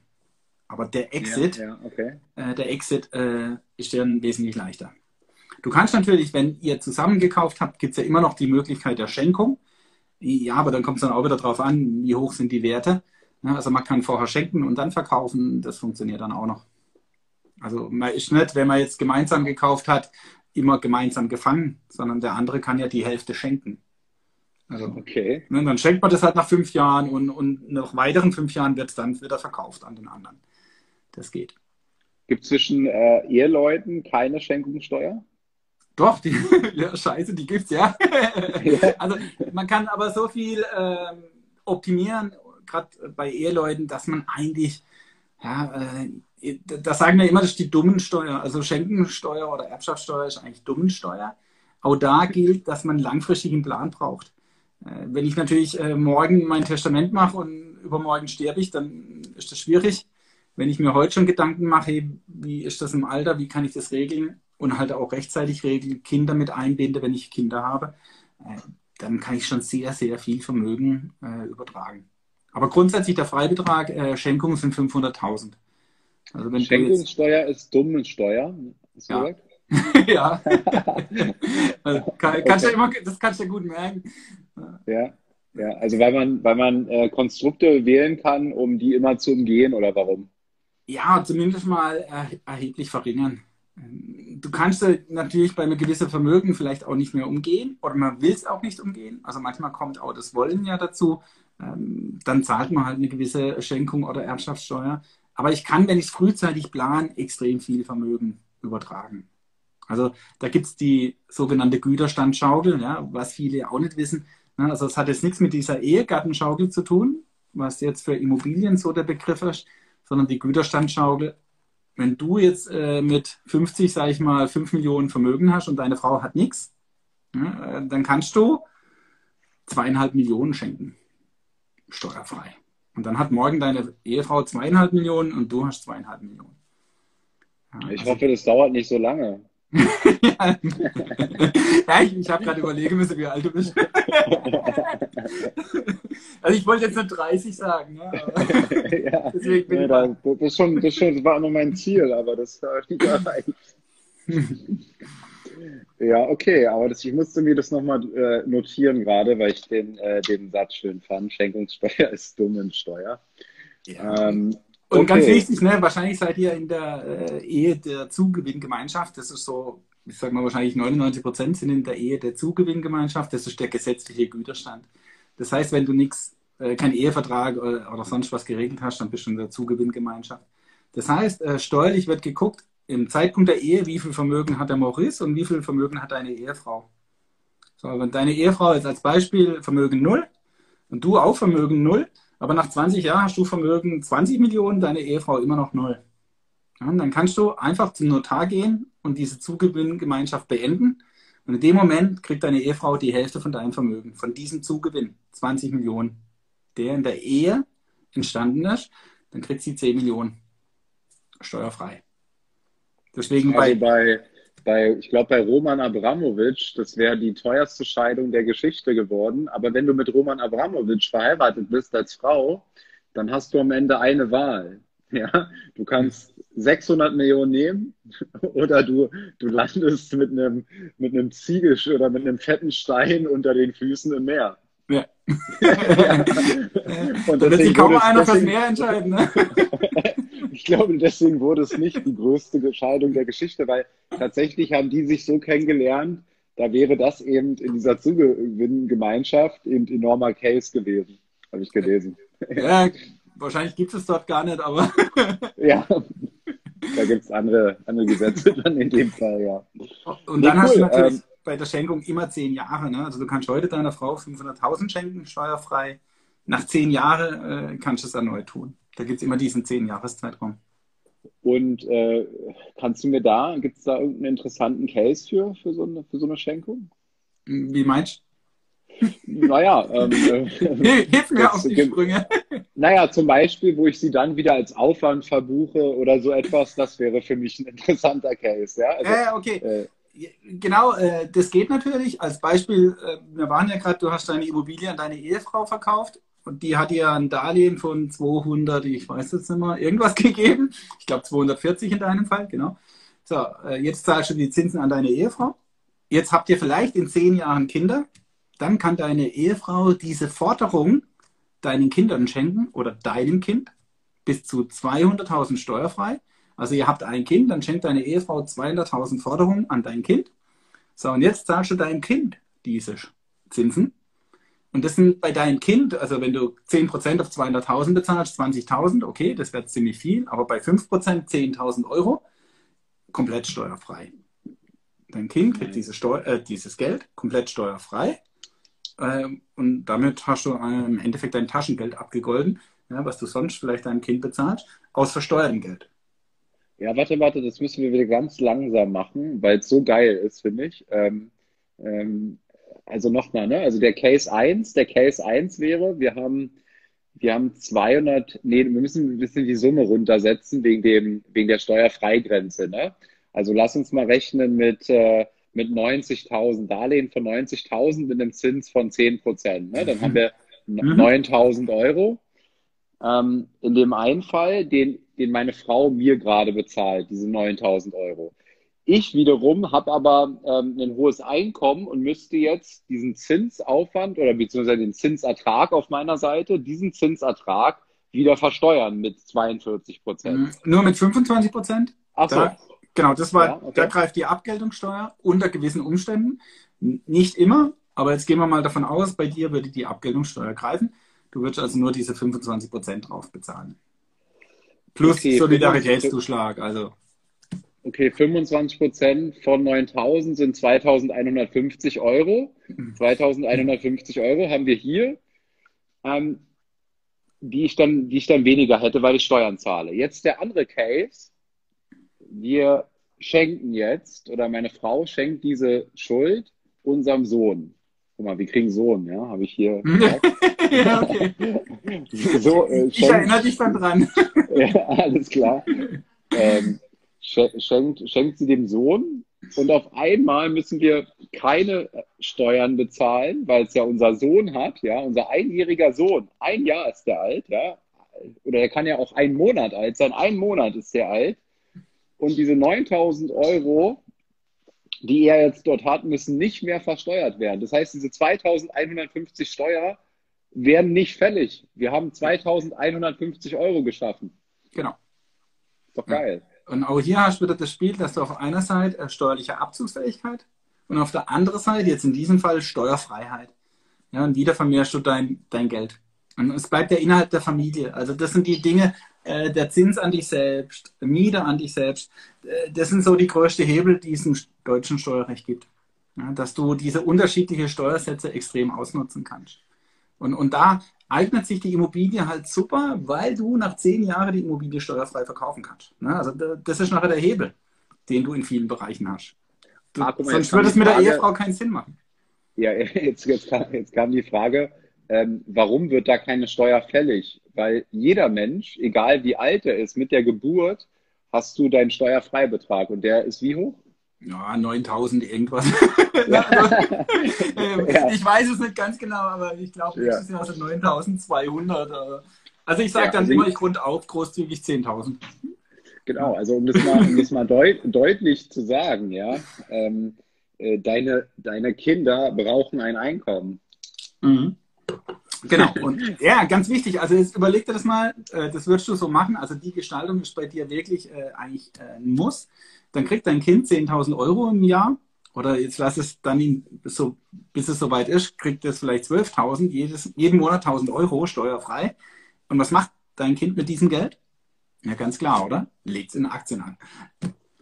ja, und, und, und, und, das mit null, ne? Also jetzt überleg mal, und das machst du 18 Jahre lang mit deinem Kind, ja? Und was für ein Vermögen. Ja, und, und du hast es noch voll steuerlich abzugsfähig. Also diese 12.000 sind bei dir ja voll steuerlich abzugsfähig ein Wahnsinn. Ne? Du hast dann mit Hilfe des Finanzamts und noch mit der Konstellation der Börse ein Wahnsinnsvermögen geschaffen. Und hast fast keine, also keine Steuern drauf gezahlt. Ja, ja. Aber ja. da kommt es halt immer drauf an, was mache ich mit dem Geld. Ne? Wenn der andere gibt es vielleicht auch aus. Ne? Also, ne? also da muss man auch aufpassen, weil die Forderung gehört wirklich deinem Kind. Ähm, ne? Viele kommen dann hin und sagen, hey, das Geld nehme ich mir. Das geht auch, ja, sogar rechtlich, weil, weil mich das Kind natürlich Geld kostet. Also ich habe da einen Anspruch, ne, Auslagenersatz. Ähm, aber so ist natürlich nicht gedacht, sondern wirklich hey, Geld für mein Kind. Ja, und statt einen Sparerfreibetrag, äh, Spar, äh, einfach eine Sparrate zu machen aus deinem versteuerten Geld, ja, was du teuer bezahlst, machst du so. Ja, und legst damit das Geld für dein Kind an. Ja, nach, ein Wahnsinn. Ja, also diese Konstellation äh, finde ich Super genial. Lass noch mal kurz den Case hier. Das interessiert mich auch, weil da sind wir ja wieder in der Kapitalertragssteuer. Also äh, ich kann meinem Kind bis zu 200.000 Euro was schenken. Ähm, jetzt habe ich ein Aktiendepot genau 200.000 Euro und jetzt schenke ich meinem Kind dieses Aktiendepot, weil das ist ein Dividendendepot und ich bin so ein geiler Dividendenanleger, dass es jetzt so gewachsen ist und ich kriege 10% Dividende, ja, jedes Jahr und die steigt auch, aber rechnen wir mal einfach 10 Prozent, also 20.000 Euro. Ja. Jetzt äh, diese Dividende muss ich in meiner Sphäre jetzt immer mit Kapitalertragssteuer und Soli äh, versteuern. Das heißt, weiß ich, 26,25 oder was das ist, ja. Ähm, also das ist meine Steuerlast aktuell. Jetzt schenke ich die, die meinem Kind geht, ne? Ja. Und der, mein Kind muss doch aber auch Kapitalertragssteuer zahlen, oder? Äh, nee, da kommt, kommt dein Kind dann raus. Also grundsätzlich Abgeltungssteuer, ne? also die 25 Prozent plus Soli. Aber dein Kind ja. hat ja 10.000 Freibetrag, das heißt, da kommt vielleicht 10.000 zu versteuerndes Einkommen raus. Und bei 10.000 zu versteuerndes Einkommen, äh, ich kann es jetzt nicht auswendig sagen, ja, da, da kommt minimaler Steuersatz.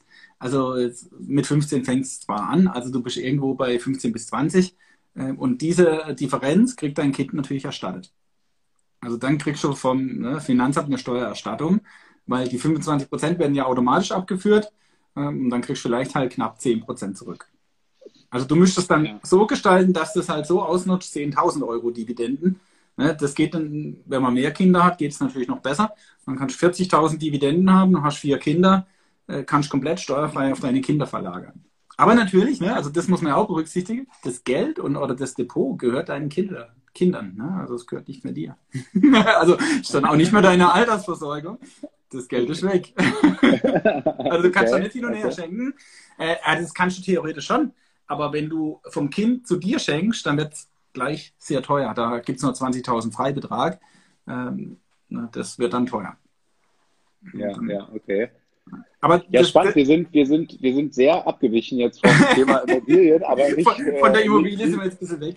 Genau. Ja, aber um das ja, kurz ja. abzuschließen, ähm, du kannst natürlich auch dein Depot heute deinem Kind schenken, wenn du einen Veräußerungsgewinn äh, dort in diesem Depot hast und du willst schon nicht realisieren, weil es kostet bei dir 26% Steuern.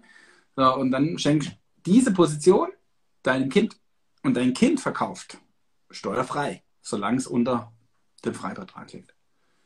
Ne, also das ist eine Konstellation, an die äh, kann man jederzeit denken. Wenn man sagt, hey, die Aktie will ich loswerden, ähm, ne, also du willst die nicht mehr halten, weil du Angst hast, äh, die, die hat es in der Zukunft nicht mehr drauf, dann schenk doch diese Aktie deinem Kind und dein Kind verkauft. Und das kann dann steuerfrei verkauft werden. Also, relativ ja, einfach. Also es sind, sind, sind, glaube ich, Dinge, also ich würde mal wetten, die haben 99,9999 Prozent der Menschen nicht, nicht auf dem Schirm. Ja, klar. Weil du denkst in dem Moment auch gar nicht dran, ja. Also wenn, selbst wenn du es schon mal gehört hast, ja, in dem Moment dann dran zu denken, ja, vielleicht kennst du es ja auch, wie schnell man auch einen Verkaufsknopf drückt. dann, ja. äh, ich schenke bis ich meinem Kind geschenkt habe, ne, bis ich es dann verkaufen kann, das geht auch noch ein paar Tage. Äh, habe ich ja schon Angst, der Scheiße, äh, der Kurskraft. Klar, also selbst wenn man es weiß, äh, muss man noch dran denken. Die, ähm, diese, diese Schenkung einer Aktienposition ähm, übers Depot ähm, habe ich natürlich noch nie gemacht, weil ich ja kein Kind habe. Ähm, Gibt es da eine automatische Funktion schon in dem, ähm, in dem, in dem, in dem Depotanbieter? Weißt du das? Ja, also ich glaube, du bist bei Consors, ne? Also bei ja. Consors geht es. Äh, also unsere Kinder haben überall bei Consors ein Unterdepot.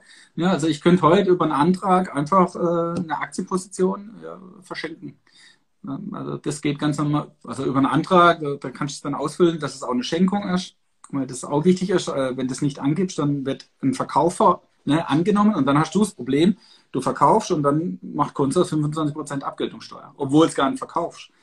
Äh, deswegen muss dort dann angegeben werden Schenkung.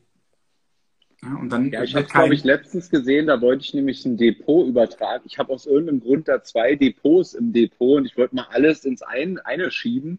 Und ich glaube, da habe ich sowas gesehen, diese Funktion mit irgendwas als Schenkung ausweisen oder sowas, ja. ja. Genau. Und, und ja. Konsoas, äh, muss ich sagen, also kann ich auch immer nur empfehlen. Ähm, natürlich jetzt nicht die preiswertesten, ähm, aber super, ne, also auch Kundendienst, äh, Konsoas wirklich.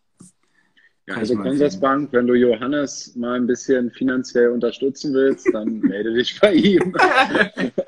ja, ich kauf lieber mein Immobilienspezial. oder so, ja. Das ist, ja. ist der einfachere Weg. Naja, aber um nee, lass, wieder zurück zu mal, Immobilien zu kommen. Ja. Ähm, genau, was, lass, mal, lass mal noch ein Ding machen. Ja, äh, ein Ding bei Immobilien, oh Gott, das wird schwierig. Ja. Ich wollte jetzt eigentlich was ganz Kleines aufgreifen, weil das wurde ich jetzt schon öfters gefragt. Und okay, zwar cool, äh, es geht um Werbungskosten. Äh, ja, gerade im Bereich mit dem Auto, ne, Fahrten zur Wohnung. Die natürlich ganz normal absetzbar, ne, grundsätzlich pauschal mit 30 Cent pro Kilometer, pro gefahrenen Kilometer. Was viele nicht wissen, ich kann aber auch die tatsächlichen Kosten ansetzen. Ja, also gerade wenn ich jetzt so ein Auto habe wie, wie der Maurice, dann sind die tatsächlichen Kosten von so einem Auto wesentlich höher als 30 Cent. Ja, okay, auch wenn es jetzt ein Hybrid ist, aber jetzt nehmen wir mal an, das wäre jetzt äh, äh, so wirklich ein ganz arger Diesel oder was weiß ich, Benziner, dann sind die Kosten wesentlich höher. Und ich kann die tatsächlichen Kosten ansetzen. Äh, also jetzt bei deinem Auto nicht, weil du hast ja einen Geschäftswagen, da ist das eine andere Konstellation. Aber wenn ich jetzt das Auto privat habe, dann kann ich die tatsächlichen Kosten ansetzen. Das kann ich übrigens auch als ganz normale Werbungskosten bei der Fahrten zum Arbeitsplatz. Oh, das macht ja so gut wie keiner. Ne? Da, da setzt man immer die 30 Cent an weil sich keiner die Mühe macht. Ganz kurz, ganz kurz. Ähm, ich kaufe mir jetzt einen Porsche, der kostet 100.000 Euro. Ja, den bezahle ich ähm, in Bar, so, ne? Ja, jetzt, ähm, und jetzt sagst du, Und ich sage jetzt, es ist besonders wichtig, beim Immobiliendeal immer adäquat ähm, aufzutreten mit diesem Auto, ja. ähm, und fahre jetzt immer damit hin. Und jetzt sagst du, du kannst jetzt nicht nur die 30 Prozent, äh, die 30 Cent pro Kilometer ähm, absetzen, sondern du kannst die tatsächlichen Kosten absetzen. Ja. Jetzt habe ich dieses Auto ähm, gerade neu gekauft, letzten Monat, ja. Ähm, das hat 100.000 Euro gekostet ist schweineteuer im Unterhalt, ja, er wird ganz oft geklaut, deswegen ist die Versicherung hoch. Mhm. Ähm, Benzin verbraucht die Schleuder ohne Ende, ja, ich kann dir sagen 20 Liter.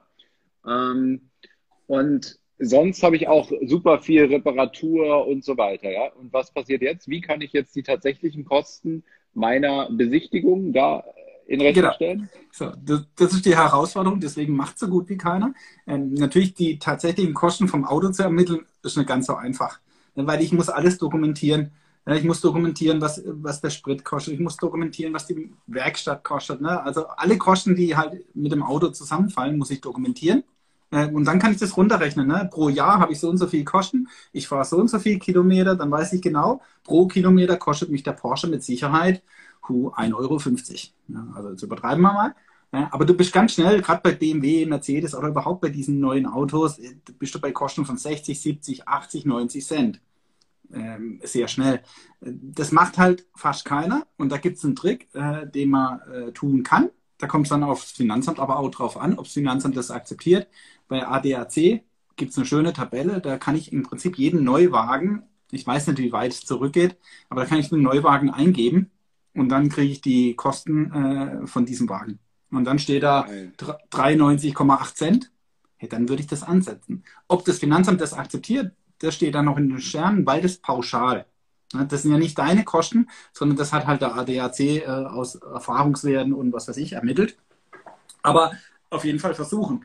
Äh, viele Finanzämter Hallo, warte, akzeptieren lustig, das. dass du sagst, weil, äh, sorry, äh, lustig, dass du sagst, weil ich äh, habe direkt in dem Moment dran gedacht, weil ich äh, auch mal so eine Autobild oder irgendwo so gelesen habe, dass für jedes, für jeden Wagen gibt es so einen Wert, ne? Also ja. ähm, Kosten pro Kilometer und da steckt der Wertverlust immer drin. Weil ich habe auch so einen Kumpel, der wollte mir mal erzählen, dass sein Auto, sein 15 Jahre alter BMW, da kaum Kosten und so weiter, ja. Und ähm, dann sagte ich schon, naja, gut, war vielleicht im letzten Jahr jetzt so, aber irgendwann kommen eben die Kosten mit Reparaturen und so weiter. Und da gibt es eben so eine Durchschnittszahl, wo du mal reingucken kannst, ja. ja. Ähm, und wie ist es gekommen? Schlussendlich ist es auch so gekommen, dass die letzten zwei Jahre jetzt wiederum, da kamen die richtigen Brüller mit den, äh, mit den Reparaturen und so weiter. Und da hat es eben auch wieder gut getroffen. Aber das finde ich schön, das so zu verargumentieren, dass man sagt, guck, das sind die, das sind die Kosten. Dass das nicht immer funktioniert, kann ich mir gut vorstellen. Aber du hast es auch schon gesehen, dass das funktioniert. Genau, ja? das funktioniert und, und natürlich ist es umso einfacher, wenn wirklich dein Modell da drin steht. Dann ist es einfacher, als wenn du halt das Vorgängermodell hast und der ADAC hat dieses Modell nicht. Ja, dann, dann kannst du halt auch einfach schätzen. Aber wenn das Modell bei ADAC drin steht, dann, dann nimm diesen Wert. Ja, und wie gesagt, da kommst du bei solchen Autos sehr schnell auf 90 Cent. Und, und 90 Cent ist das Dreifache pro Kilometer. Ja, also extrem. Und, und dann ist ganz wichtig, ja, also viele machen ja, wenn ich dieses Jahr halt Wohnungen besichtige und ich kaufe aber dieses Jahr keine Wohnung, dann sind es Kosten in diesem Jahr. Die kann ich ansetzen in meiner Steuererklärung. Das sind sogenannte vorweggenommene Werbungskosten, wenn ich dann nächstes Jahr die Wohnung tatsächlich kaufe. Aber ich habe dieses Jahr bin ich 1000 Kilometer gefahren und habe Wohnungen angeguckt, habe keine einzige gekauft. Da denkt keiner daran, diese Kosten in der Steuererklärung anzusetzen. Aber das darf ich und kann ich. Und die setzt sich unter Vermietung, Verpachtung an? Ja. Ja, okay. Obwohl genau. ich noch keine Immobilie habe? Ja, und erkläre einfach, ähm, was das, äh, also ich dokumentiere diese Kosten, 1000 Kilometer, ne, und, und also je besser ich es dann dokumentiere, dass ich wirklich halt Termine wahrgenommen habe, ne, desto eher glaubt natürlich das Finanzamt. Aber wenn du das lückenhaft dokumentierst, dann sind das 1000 Kilometer, A, 90 Cent in dem Fall, und dann kannst du 900 Euro bei deiner Steuererklärung ansetzen und hast noch gar keine Immobilie gekauft. Ja, ähm, ja, sehr, sehr geil. Ja. Und das geht sogar, ne, wenn du nächstes Jahr keine Immobilie kaufst. Ne? Das ist dann der Unterschied, vorweggenommene Werbungskosten oder vergebliche Werbungskosten. Ja, es, Ach, die gibt es auch. Ja, also du hast, also es hat sich halt nicht ergeben, aber du hast dich wirklich darum bemüht.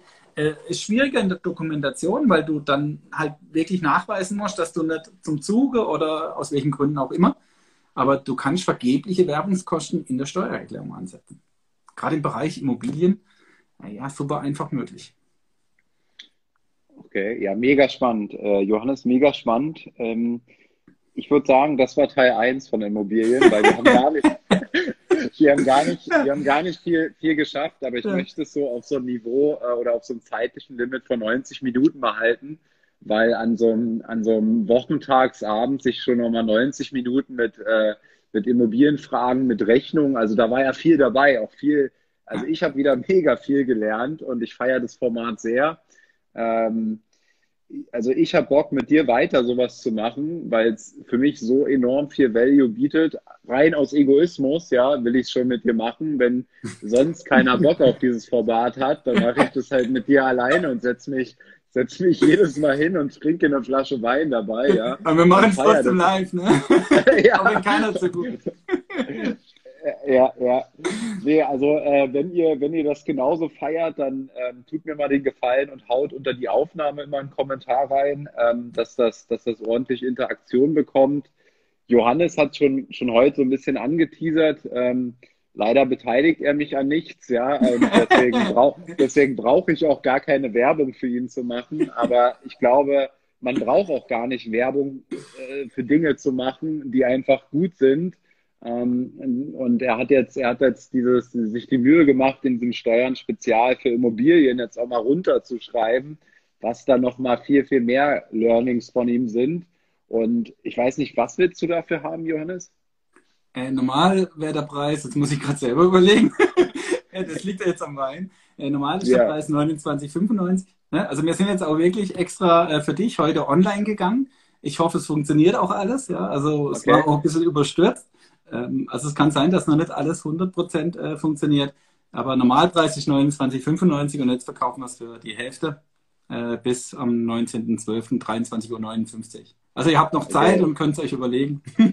also, also Johannes, ich bin ja beruflich Verkaufsexperte und das ist auf jeden Fall, ähm, da möchte ich dir sozusagen links und rechts eine geben, wenn du sowas für so wenig Geld anbietest, weil, weil Dinge, die so günstig sind, denkt man, können ja gar nichts wert sein, ja. Ähm, äh, deswegen äh, hatte ich letztens auch jemand, der irgendwie für 50 Euro einen Aktienkurs, äh, Aktiencoaching angeboten hat und ich sagte zu ihm, ey, da denkt man ja schon allein, dass es nicht wert kann, äh, sein kann und du bist so gut, ja. Ähm, deswegen, also wer, wer, wer da quasi dann überlegt, ähm, weiß ich nicht. Also man hat, du hast heute schon so viele Tipps gegeben, wo ich wiederum ähm, sehr viel Geld sparen werde. Ähm, beziehungsweise ja. wieder, also es ist ja nicht sparen, ne? Also ich habe die Steuern ja gezahlt, ja. Ich zahle fast, äh, äh, was ist das, sechsstellig zahle ich fast Einkommensteuer im Jahr. Ähm, das heißt, also von Sparen äh, kann nicht so viel die Rede sein. Ja, da, also da kommen wir noch runter bei dir, ne? ja, da bin ich auch gespannt. Äh, nee, es war mir, war mir mal wieder ein Fest, Johannes. Und ähm, ja, du kannst ja auch noch was sagen, sonst laber ich mich tot. nee, alles gut. Äh, und natürlich kann man, das habe ich gerade hier gelesen, das Immobilienspezial oder was ihr da auch kauft, von der Steuer absetzen. es kommt noch dazu. Ne, also es wird für den einen oder anderen dann nochmal 45 Prozent günstiger. das ist nochmal ein Sale, ja. Aber also bewusst, ähm, ja, also jetzt auch der Preis 29,95. Ne? Also wir haben lange im Vorfeld überlegt, ähm, ja, und ich habe dann ja auch Unternehmerfreunde, ne? Der eine hat gesagt, du, du kannst das nicht unter 100 Euro verkaufen oder mach halt im Zweifel 99, 95. Ja, ähm, aber ich glaube, äh, nachher 29, 95 ist ein, angemessener Preis. Äh, und äh, es ist ja auch wichtig, weil man liest die Information und, und dann hat man erstmal nur die Information. Ja, also mir wollen damit ja auch wirklich helfen und, und einfach auch das Nachdenken fördern, ja, dass Immobilie nicht nur mit der Mietrendite zu tun hat oder mit dem Cashflow. Es gibt ganz andere Hebel. Ja, äh, haben wir heute ja gar nicht drüber gesprochen, ne? dieser Fremdkapitalhebel. Ein Wahnsinn. Ähm, aber das heben wir uns dann für das nächste Mal auf. Und dann sind die, ja, ja dann sind alle, die, die hier jetzt heute da waren, dann haben die alles Immobilienspezial gekauft, ne? dann sind die voll informiert und dann stellen die spezielle Fragen. Ja? Dann ist das nochmal ein ganz anderer Faktor. Cool. Ja, ach so, ja, genau, Punkt Fragen. Also haut mal wieder die Fragen unter die Aufnahme, weil jetzt passt es nochmal mehr, weil wir machen auf jeden Fall das nächste Mal mit Immobilien weiter erstmal ähm, und wahrscheinlich auch noch einen dritten Teil, äh, so wie ich das hier einschätze. Ähm, und da haut gerne eure Fragen runter, dann sammeln wir die wieder und gehen die dann auch ähm, beim nächsten Mal, ähm, nehmen, nehmen wir die mit auf. Genau. Und jetzt, und, ey, und, jetzt, und jetzt bin ich Verkäufer, Maurice. Ne? Also 14,95, ja. man kann natürlich auch mehr bezahlen. ne? Ich habe es extra so eingestellt. also man kann, wenn man will, mehr bezahlen. Okay, oder, oder wartet einfach auf Sam äh, Samstag, dann könnt ihr auch das Doppelte, glaube ich, bezahlen. Hat er verdient. Hat er verdient. Ähm, nee, ansonsten, wir machen am, ähm, am, am Montag mache ich erstmal einen Livestream mit dem Ronald. Ähm, Ronald hat inzwischen über 150 Wohneinheiten. Ja, sehr geil. Und wir wollen mal über ein Thema sprechen, was wahrscheinlich nicht so fancy ist. Jeder sagt immer, Immobilien sind so geil. Wir wollen mal einen Livestream machen über die Risiken von Immobilien. Und der wird Montag, ich glaube, 19.30 stattfinden. Und Johannes, du sag mir mal Bescheid, wann du das nächste Mal Zeit hast. Ich denke, wenn du Bock hast, irgendwo zwischen den Feiertagen, finde ein Datum und dann ja, machen wir den nächsten Teil. Sehr gerne. Ja? Also, also Prost rein, mein Lieber. Cheers. Bei mir schon wieder leer. Ciao. Ciao.